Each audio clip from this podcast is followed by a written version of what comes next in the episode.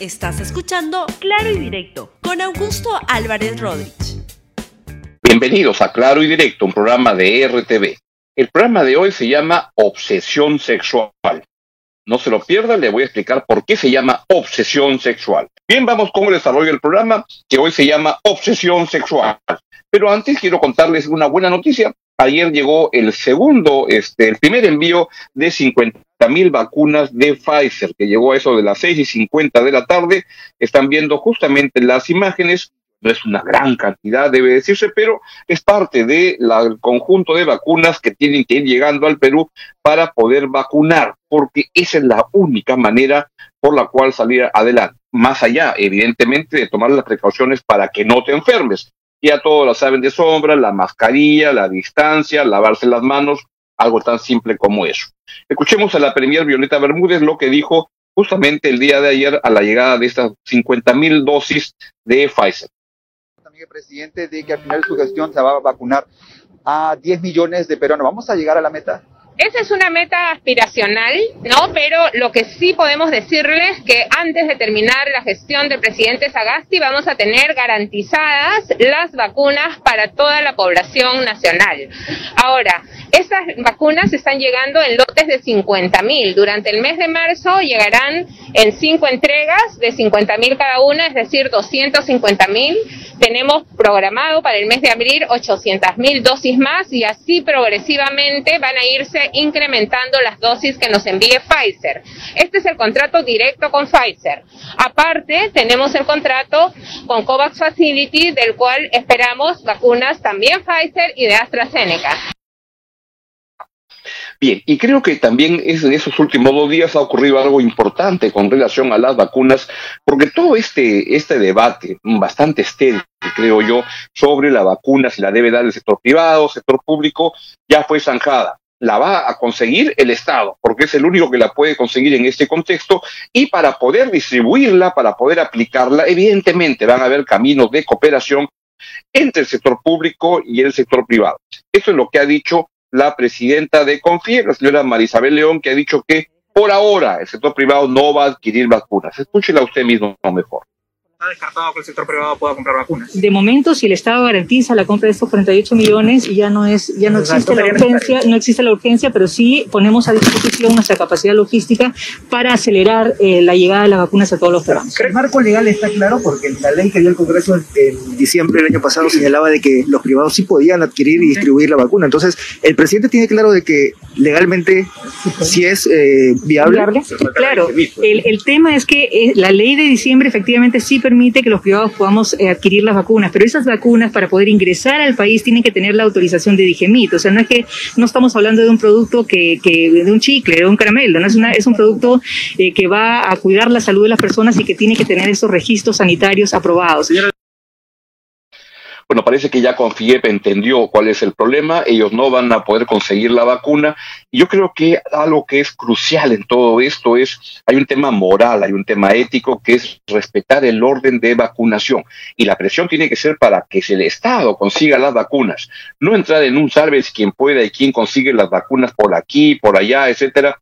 La verdad que me parecía el peor camino. Creo que no ha quedado muy bien, no han quedado algunos voceros de esto privado o con ese tipo de iniciativas, hay que presionar para trabajar juntos para conseguir la vacuna y para aplicarla a todos. ¿Cómo? En el orden de vacunación.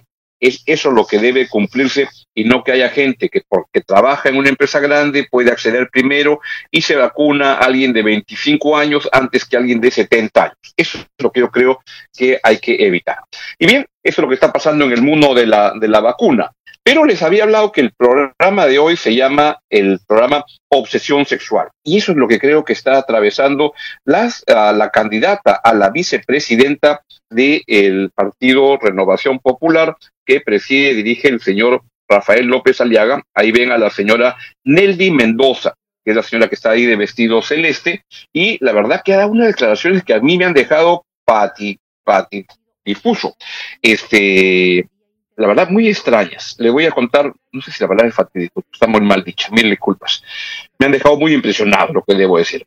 Y lo que ha dicho la señora Nelly Mendoza es una, ha, dado una serie de declaraciones sobre las mujeres y lo que ha dicho, este, empecemos escuchando lo que dice la señora Nelly Mendoza sobre por qué elegir al, señor López Aliaga como presidente de la República.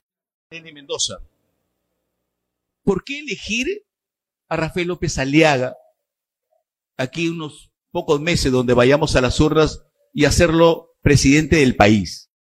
Porque nuestro presidente, nuestro ingeniero Rafael López Aliaga es una persona íntegra, y que ha elaborado un plan de gobierno que no es un plan de gobierno ni improvisado, ni emocional, ni falsificado, no es copia, es original y además está centrado en un profundo amor estudiado y calificado por nuestro país. Y cuando digo estudiado es porque al revisar la propuesta de renovación popular para gobernar, nos encontramos con líneas de trabajo que obedecen a las verdaderas necesidades de este tiempo. Ahora bien, la señora Nelly Mendoza Flores, que como les digo es la candidata a la primera vicepresidenta por el partido de Rafael López Aliaga, dice cosas que son francamente sorprendentes. Una primero que quiero que la escuchen es lo siguiente, el 89% de la violencia familiar será en mujeres que consumen anticonceptivos. Y dice encima, comprobado. Vean. Las mujeres que toman anticonceptivos son literalmente violadas por los esposos, porque el varón no se preocupa en un posible embarazo, en la llegada de un hijo, simplemente tiene un objeto en su casa con el cual satisfacerse. El 89% de violencia familiar se da en mujeres que consumen anticonceptivos, comprobado. y el 90% y más del 90% de enamoradas que toman anticonceptivos no se casan con el varón con el que tienen relaciones. La anticoncepción ha venido a destruir a la mujer. Increíble, doña Nelly, no sé dónde ha sacado esa estadística, pero esto que está diciendo es mentira. ¿Cómo va a ser que el 89% de la violencia familiar se da en mujeres que consumen anticonceptivos, comprobado. ¿Qué tendría que ver una cosa con la otra?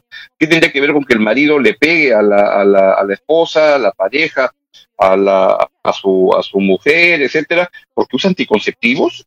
Dios mío, allá hay un problema. Y no solo eso, también dice la señora que este, habla, sobre, habla sobre la pureza sexual y dice que la virginidad y la pureza es lo más vigente y es la manera más eficaz de prevenir este, la infección de transmisión sexual. Claro, si no tiene sexo, ¿qué, transmisión vas, a tener? Escúchale a, doña Nelly. su pudor sexual, el valor de su intimidad, la pureza y la virginidad.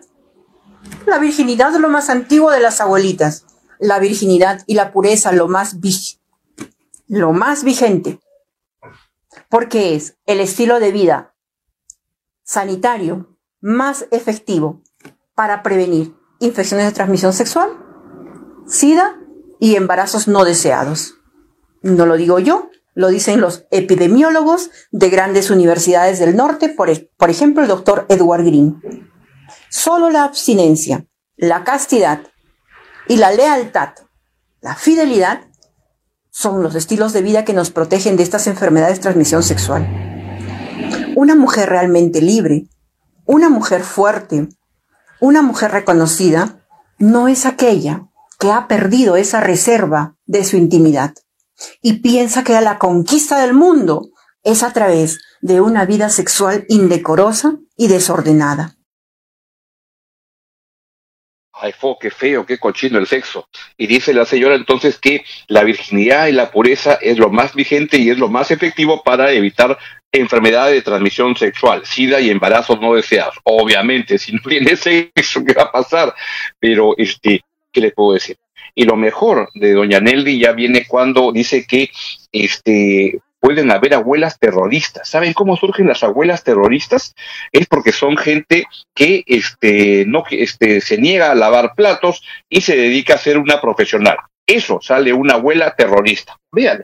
No enseñe a sus hijas que la maternidad es lo más despreciable.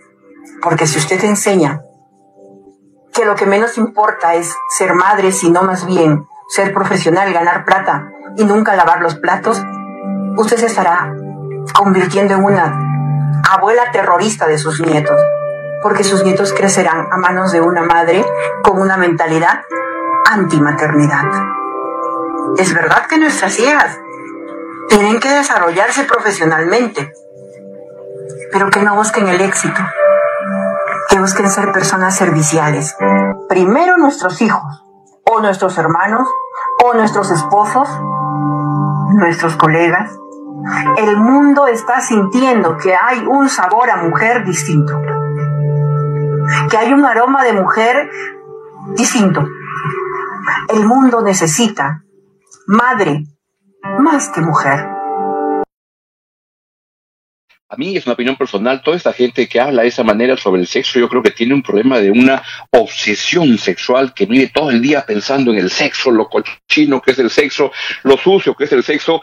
Yo le diría, no sé, pruebe el sexo y de repente le va a gustar y va a cambiar de, de, de opinión y es una decisión propia, personal, pero a mí la verdad que tener a una señora como vicepresidenta, como doña Neldi, la verdad que me parecería terrible, porque creo que tiene un problema de entendimiento de las cosas y no es posible que diga que una persona que este, no lava platos y se dedica a ser profesional y a ganar plata, se vuelve una abuela terrorista de sus nietos, o que diga que las mujeres que toman anticonceptivos son literalmente violadas por los esposos y que el 89% de la violencia familiar se da en mujeres que consumen anti anticonceptivos. La verdad, a mí parece que doña Nelly y mucha de la gente que piensa como ella tiene un problema de una obsesión sexual, que están todo el día pensando en el sexo, sexo, sexo, sexo, y ya que pensarían menos en el tema del sexo si de repente tuvieran un poco de sexo.